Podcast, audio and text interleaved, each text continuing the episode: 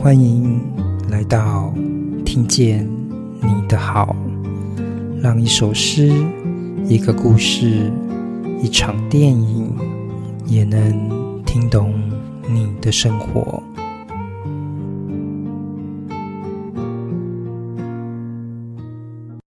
听见你的好的听众们，啊，我们很高兴就继续来读藤田香。永续的里山自然资本经营这本书，那上一集呢，刘婉玉老师已经为我们分享很多里面一些很重要的观念，比如说企业观点的自然资本的经营，那也为我们介绍了很多指标，比如说爱知目标啊，或甚至一些呃企业他们必须怎么把资源变成资本去衡量的一些指标。那接下来我们这一集呢，就来具体来谈，就是。企业的绿色供应链，那企业绿色供应链其实跟着前面的那个论述来谈，就是已经开始可以看一些比较具体的东西。可不可以为我们分享一下这本书里面谈的企业的绿色供应链？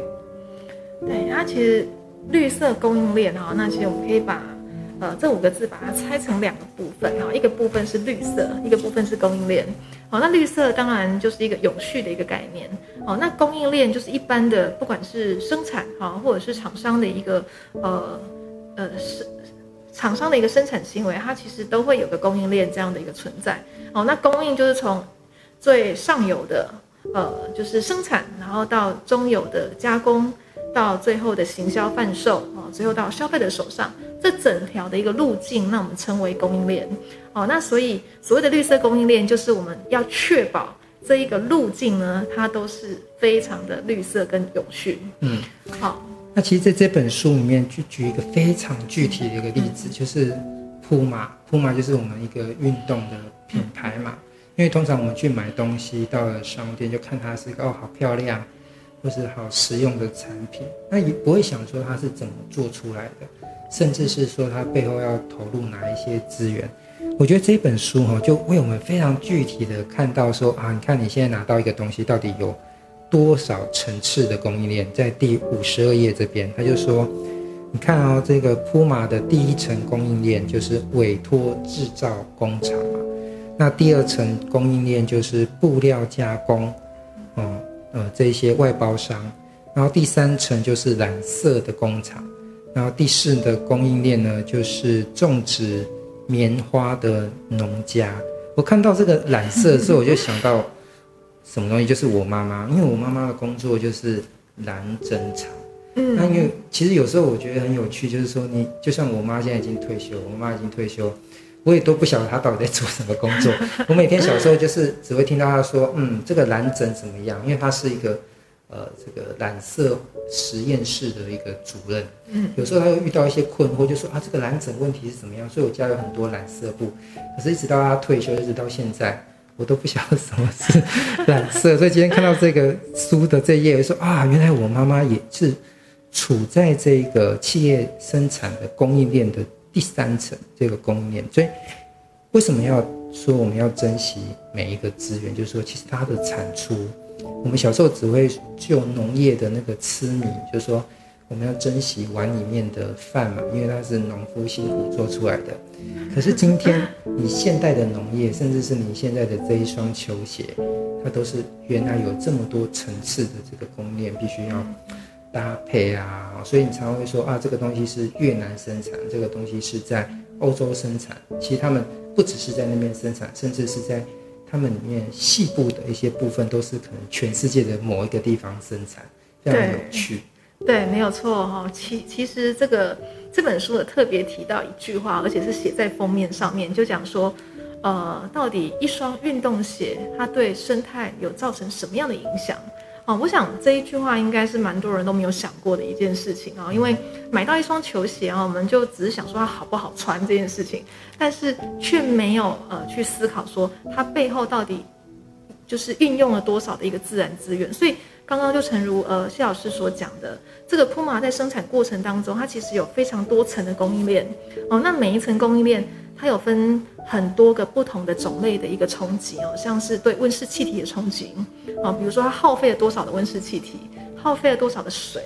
还有耗费了多少的一个像是土地啦，还有这个产生的废弃物，它比如说分成四层的供应链，那这四层供应链呢，它就会去看到底这四层哪一层耗费资源最多，也就是说有一点是在像是内部的一个竞赛，好，耗费最多的，那它可能就是要想办法降低这一些资源的耗费。好，那耗费的最低的，哎，那就可能给予奖励，所以变变成说，其实供应链彼此之间反而也有点竞争的感觉，就共同达到这个绿色的目标。嗯，所以在我们上一集就谈说啊，企业怎么去做一个自然资源变成资本的思考。对，其实就细分成供应链，就可以去做一个量化的衡量，每一个指标，就像刚刚婉玉老师说的，彼此竞争，这个供应链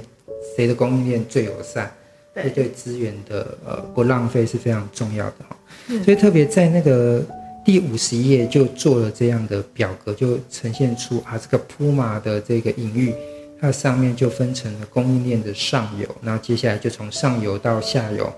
就分成很多的一个一个很像金字塔的一个感觉的一个一个东西，所以你现在看到了一双球鞋，所以我们常常有时候就说。写钻石，有些人会去认为说，钻石你不要去买一些，就是因为大家都知道，其实钻石这个东西有点是被企业运作出来，因为他讲出一个经典的名言，就是文案，就是钻石很久远，一颗永流传，从此之后他就跟你的爱情、跟你的婚姻，透过这个文字的讯号，就变成了，所以大家都，所以当初听说在钻石，呃，它是被囤积出来的，有有些人去。把世界钻石全部都收购，然后之后再透过这个文案，所以他就掌握这个资源。就，对可是你只要这个东西有价值之后，有利可图的状态之下，就会产生很多的剥削。所以就说所谓的写钻石本身就是在这样的背景之下，就是去劳役那一些大量的呃劳工，甚至是童工，错所以。像我们现在的衣服或者服饰，也会特别去强调说，啊，我们的棉花，或者说我们的生产的方式都是有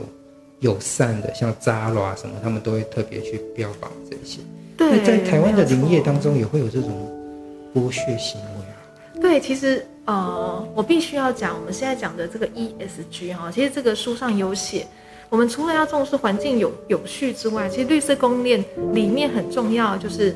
呃，要性别平等，那以及这个劳工权益的维护，哦，就是工时的部分，也就是不要对劳工有一些剥削，哦，所以这个部分也是被归类到所谓 ESG 的一个呃绿色永续里面。所以我们想的永续呢，不只是对所谓的自然资源，也对人的部分也是希望能够是平等对待、公平对待。嗯，接下来我们已经看到这个铺马这个例子，大家就会。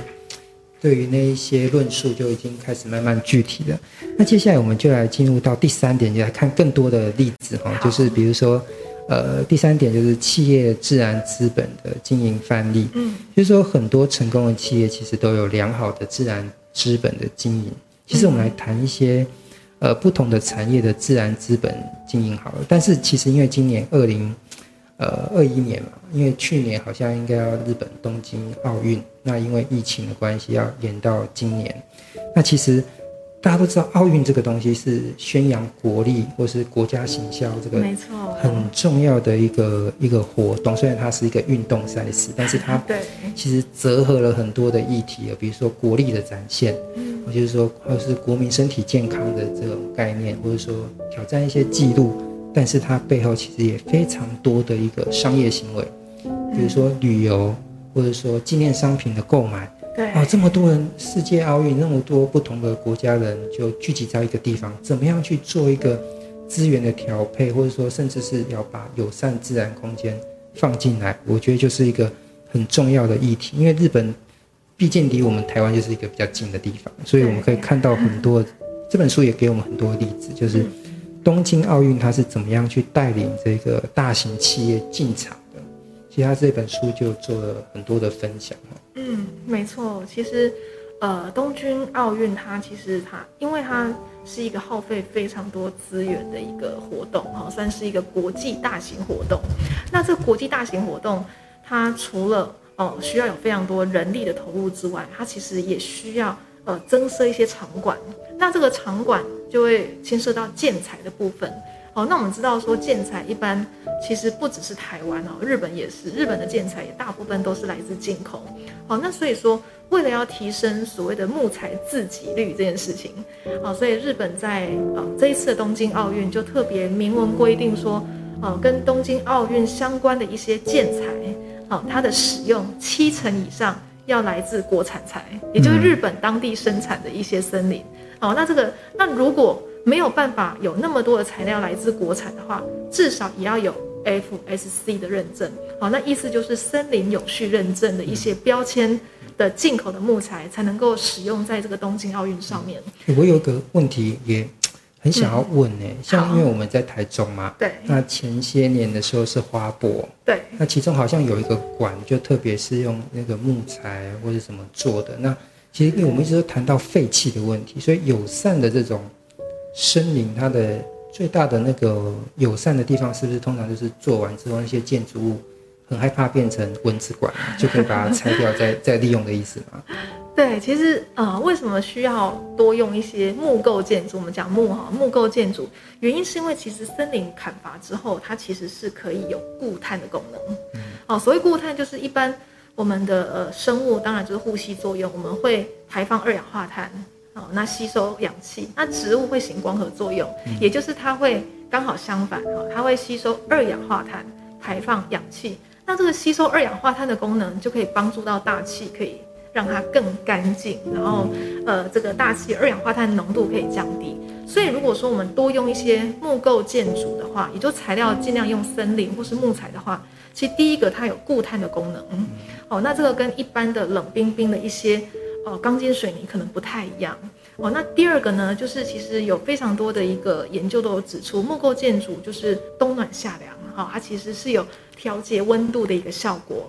哦，那另外再来，其实所谓的木构建筑也能够让日本它在宣扬一些。呃，比如说国家的一个方向的时候，更显示我要低碳的决心啊，我要朝向永续这件事情的决心，所以它有教育的意义。嗯，其实一个奥运的活动，其实也是食衣住行聚在一起。没错。那这本书的第一百一十页，哎，讲到那吃的部分呢，就谈到那个，因为奥奥运的官方赞助商是欧洲的麦当劳，在一百一十页他就说他承诺，承诺什么呢？全欧洲的麦当劳将使用这个 MSC 认证的鱼来做原料，而且呢，就在奥运开幕时就兑现了承诺。那二零一零年的时候，麦当劳还没有拿到 MSC 认证的鱼类。到了二零一六年的时候，麦当劳位于欧洲、美国、加拿大还有巴西的餐厅，所有的鱼都变成了 MSC。认证的鱼，就是这本书提到的，不是因为这本，不是因为我们节目，我们节目没有拿到麦当劳的赞助，是真的是这本书里面这样这样谈的哈。所以，没错，我觉得至少在我的想法是说，虽然很多人都说麦当劳是垃圾食物，但是我觉得它就是因为它可能是一个企业，很容易被锁定，可能跟你路边摊这样煮它不一样，所以它的很多原料都必须要证明它是哪里来的。所以，我觉得有时候企业如果真的被考核了。反而很容易被消费者用一个很客观的方式去看它到底有没有符合这一些呃绿色供应链的一些概念呢？我觉得对，没有错。其实呃，为什么针对这个所谓的呃鱼鱼产的部分？因为其实刚刚那个谢老师所举的例子是麦当劳里面的麦香鱼。好、嗯，那这个鱼的部分呢，它有取得这个 MSC 的认证哈，就是鱼产的一个永续认证。为什么针对鱼哈？那我这边说明一下，其实。呃，不管是日本或是台湾哦，其实世界各国，呃，当你越来越呃高龄化的一个社会哈，老人越来越多，然后越来越重视健康的话，其实鱼的消费会越来越高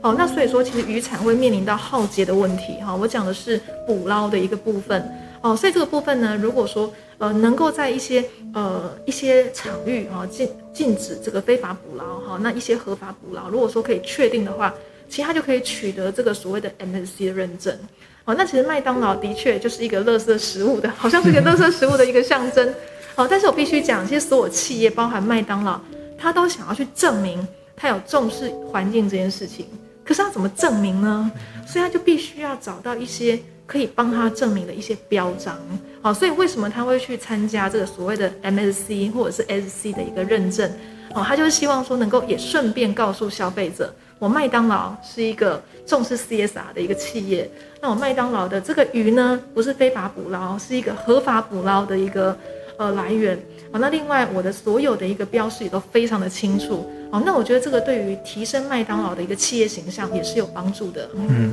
其实。大家都知道麦当劳是高热量的食物。我们来看这本书也找另外一个高热量的东西，就是可口可乐这样子哈，在一百二十一页这边就讲说，因为可口可乐主要就是说到底就是有配方的糖水啦，这样子，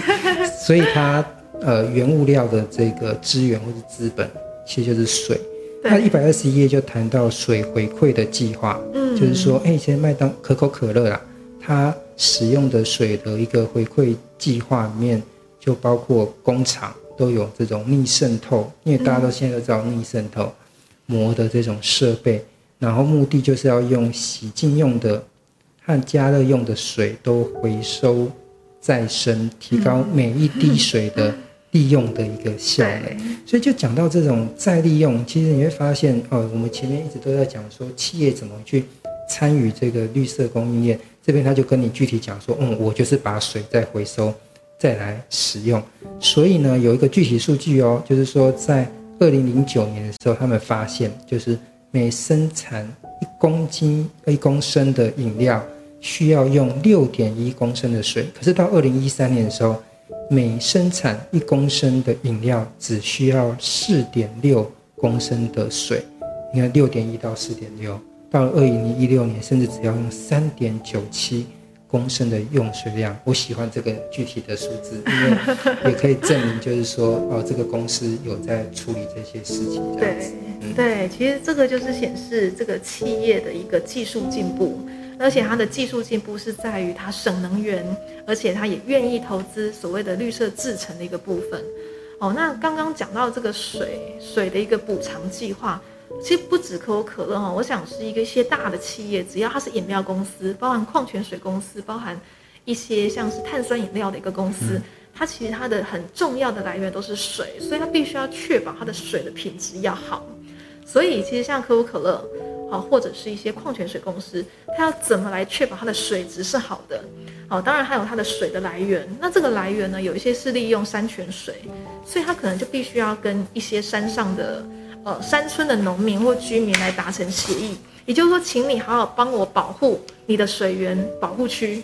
好做好呃管理，好不要比如说，假设你有放牧，像国外都有一些放牧一些牛羊，哦，那你就要维持干净，哈，污水处理等等，要维持处理的好，让这一些污染不会影响到它的水源。那这也确保它的一个品质跟企业形象，好，所以我想他愿意出资来给这些山村，让山村获得补偿之后，他就愿意来维护这个水的品质。那这个跟企业其实是哦两边它其实是 CSV，就是共享这个价值，嗯，好，所以两边都受益。对，一般生活无非就是食衣住行嘛。对，刚刚我们谈铺嘛，它比较已经算是就是服饰、运动服饰啊衣。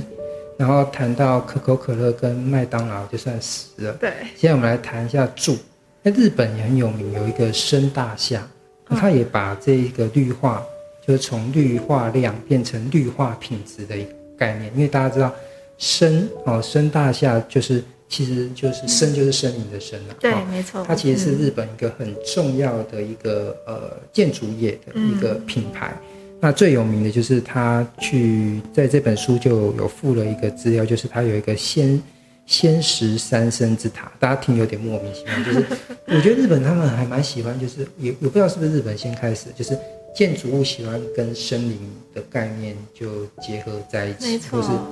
塔，或是自然的山丘，就是森大厦他们是蛮擅长去做这样的一个建筑的一个设计，在这本书里面有特别强调。绿化量转成绿化品质，这个可不可以为我们解释一下？好，那其实呃，观众朋友可能会发现哦，我们日本跟台湾其实有一点像，就是他们会希望说能够尽量多用一些森林的一些材料，就尽量多用。诶，那是为什么？其实最主要的原因是因为，像是欧美国家，它本来森林就很多，那所以它的木材自给率很高。好，甚至高超过百分之百。可是像日本，它的木材自给率可能就是三十几 percent，然后台湾呢不到一 percent，嗯好，所以我们几乎所有的来源都是来自进口。啊，这件事情其实会被国际挞伐，就是说我们去砍其他国家的树来提供我们的需要这样子啊，所以这可能不太符合一般我们现在讲的一个低碳足迹，哦，就是碳足迹要尽量减少这样的一个目标。所以像观众可能会有点迷惑，可不可以再讲一下碳足迹？好，所谓的碳足迹呢，就是说，因为如果你是进口木材，好，那你是不是要先在国外砍伐完之后，然后做一些基本的加工处理，然后再搭船到台湾，或是搭船到日本？好，那这个运送过程。它可能会有二氧化碳的排放，嗯，它可能需要用到很多的柴油，哦，哦，那这些我们都可以把它转换成一个碳当，对，碳当量，那这个碳当量的量就是碳足迹。OK，嗯，那其实这本书就有谈到，就是说深大厦它怎么去做一个实际的建案，在一百二十八页，它就是说在六本木之秋这些一系列以秋，因为它这个深大厦很喜欢用蚯蚓的概念去定义它的这个建筑物，哈，对。为主的主要设施呢，全体的绿覆盖面积呢，已经从这个一九九零年的一点二公顷，扩张到了二零一七年的九点三公顷。然后这个绿绿覆盖率呢，在一九九零年的时候又高达到二十三点三，二零一六年提高到了三十七点二。你要想象你住的地方，三十七点多是什么概念？就是几乎三层，哎，你都可以看到。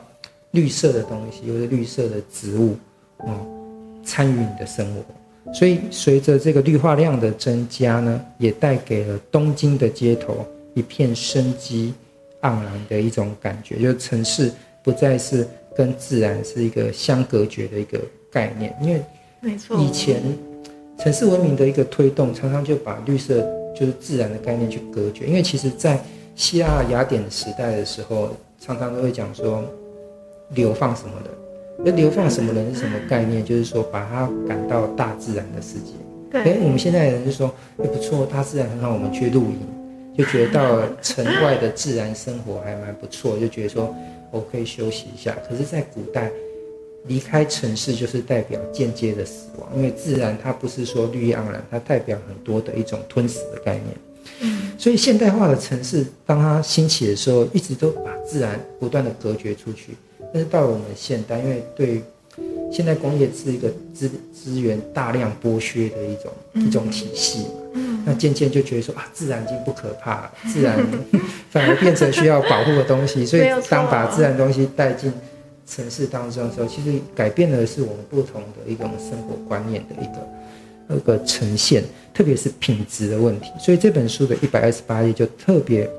去谈说。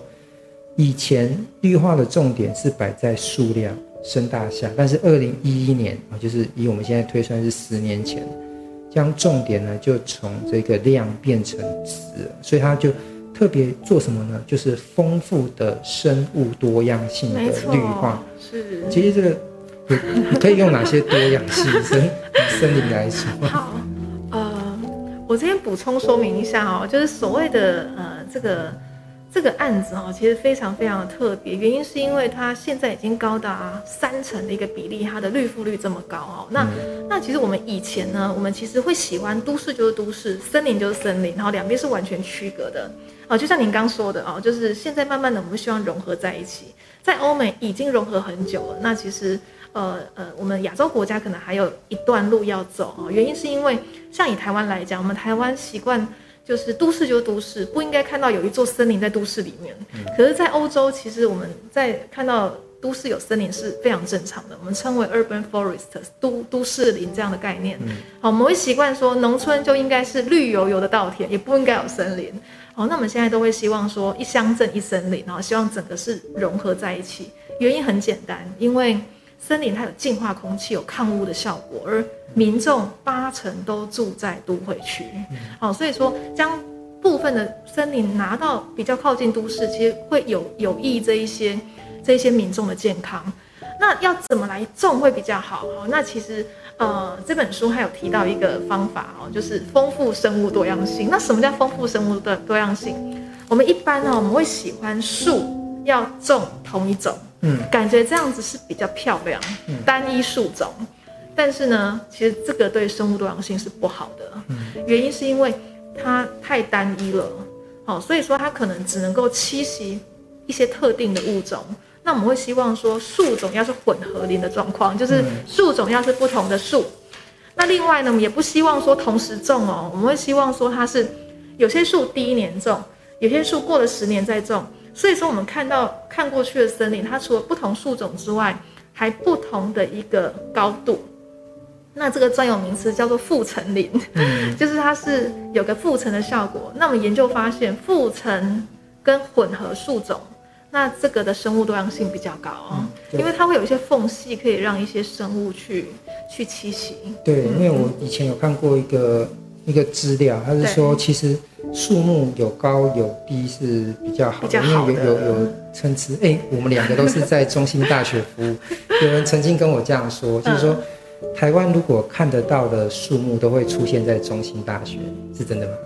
哦，我们台湾的就是，其实我们台湾的一个树种非常的多。对。哦，那中心大学，我觉得这一句话是有点夸张啊，但是这也反映一件事情，就是我们中心大学的呃树种的一个丰富度非常的高啊。原因是因为我们中兴大学以农立校，好，那我们中兴大学森林系也蛮强的，嗯，所以我们森林系的老师其实都一直非常关心校园的一个植物的状况。所以，当比如说台风一来，可能有树，呃，就是风倒哦，就是倒塌之后呢，我们就会赶快补补植。那补植树种，我们就会挑选一些适合的树种。嗯、所以，我们会尽量能够让这个校园里面至少能够达到一个树种丰富度。对，我以前就想说，有可能啊？虽然我们中兴大学的本校区也蛮大的，对，不小哦。可是后来想想，哎，这是真的，因为是说中兴大学，因为中兴大学还有惠蓀林场。哦，我想说，哎，这样加起来，了解，那这样有可能。我我至少以我们文学的角度是这样破解，这样，这样就森林学是这样说也 OK 吧？嗯，了解。对，因为有平地跟七八百公尺，甚至惠升最高可以到一千多公尺嘛，所以有不同高度、不同海拔高度的一个林相，它其实可能涵盖的树种范围就很很广。我刚刚还没有想到惠蓀林场，其实我们有四大林场，还有兴化林场，还有东势林场跟文山林场。对，所以听众们有兴趣可以来。中兴大学玩，它的定义是包括这个林场哦。那我们来谈一下，其实这个我刚才已经有看到那个听到一个一个专有名词，就是为我们介绍，就碳足迹嘛。嗯，那其实我们也可以来谈一下哦。其实说自然资本的经营，也包括了这个认养森林跟碳权的经营，碳权。对。那最近听说这个欧盟的碳权的这个价格创新高。那以这个有老师的背景呢，这个你对于这个森林的碳汇跟碳权有所了解嘛？那你来可不可以谈谈企业是如何来买卖这种碳权？因为这不是我们一般人 会去接触到的，因为我们顶多是就是去买一些食衣住行的东西，这么大规模，什么叫碳权这种东西，比较不是我们一般人会去买卖的东西，可以为我们介绍这个部分吗？好，那我就简单举一个例子哦，就是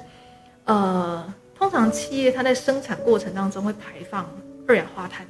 好，会排放我们讲废气，好了，这样可能大家比较理解哈。排放废气，那以往排放废气是不用负担任何成本的，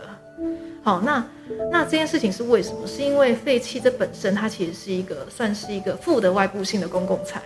哦，所以说理论上。这些排放污染的一些业者应该要付钱啊，所以我们称为使用者付费哦。但是这个使用者付费这件事情是还蛮困难的，原因是因为碳本身没有交易市场，没有价格，嗯，所以说你要对它来课任何的费用都有它的难度啊。所以我们现在就很流行三个字叫碳定价。所谓碳定价，就是我们希望能够帮碳来定出一个价格。定完价格之后，让企业去支付这样的成本。那谁来定这个价格啊？那定这个价格有两种方式，第一个是碳税，碳税的话就是政府定价格。那如果是碳交易的话，就是由市场来定价格，市场的供给跟需求会决定出一个均衡的价格。好，所以我们碳定价有两种，就是碳税跟碳交易。那一般来讲，我们会认为说，以政府的角度，他会希望科碳税，因为碳税我可以定定的比较高的价格，而且我可以确保哦，这些企业它必须要支付这些成本。嗯，但是缺点就是我不晓得会减少多少的量。哦，那碳交易就刚好是不一样。碳交易是呃，政府不会介入太多，完全是由市场去进行，嗯、对自由市场去进行交易。嗯、所以政府只要规范，比如说全台湾的企业，你应该要排放最高不能超过多少的上限，嗯、只要超过的话，你就要跟别人买碳碳权。碳权。对，那如果说呃你排放没有超过，你可以卖碳权，所以就纯粹有完全是由市场交易。可是这个缺点哦，就是。它的价格会比较低啊、呃，原因是因为毕竟，呃，在这个整个市场来讲，买跟卖还是没有像以前，像股票交易市场或者其他的市场来的这么的活络，所以价格都一般很低哈、哦。所以，呃，您刚刚讲的欧盟的例子，欧盟以前碳交易市场的价格非常的低，尤其是景气很不好的时候，大家就会忘记碳这个事情，所以那时候碳价格一吨的二氧化碳的碳价格大概两欧元、三欧元，最低这么低。那我昨天查一下数据哦，这个欧盟的碳价格一下已经飙涨到五十欧元了，超过五十欧元哦。那这个都是刷新记录啊，从来没有这么高过。所以这件事情也当然因为是政策啊，这边我就不多谈政策的问题。那总之，因为它有定定了一些排放的一个规定啊，所以大家不得不一定要去市场买碳。他如果不不买碳，他要被罚更高的钱。所以这些企业他就必须要做一些动作哦。那我们会认为说，站在企业的角度，如果有碳交易，如果有买卖，那他要付出成本，自然它就会想办法把它的碳排压下来。嗯，那自然对于环境也会有好处。嗯，就是让我们的气候变迁不会那样的加剧，因为你不会破坏呃东西产生二氧化碳嘛。没错。对对，今天很高兴就是跟刘婉諭老师就透过这一本这本书哈，就是。李三呃，自然资本经营这本书呢，可以接触到那么多的一些关于呃环保或自然资源的一些关键词汇，或者或许听众可能会对里面的一些词汇很有兴趣。其实这本书也很贴心哦，在第两百一十三页开始，就是它的第五部“不可不知的基础知识”，就介绍非常多的这呃跟我们其实生活息息相关的一些环保的啊，或者绿色供应链的词汇，比如说。生物多样性啊，生态系统服务，或是濒临物种红皮书等等，非常的多。我想，呃，听众们可以再把这本书呢来仔细阅读，才了解原来我们的呃生命，或是我们的生活跟整个地球，是可以透过这一些概念，可以更紧密的呃共生共长下去。下去好，今天就非常开心，就是跟王玉老师又来带谈这本书哈，谢谢大家，谢谢。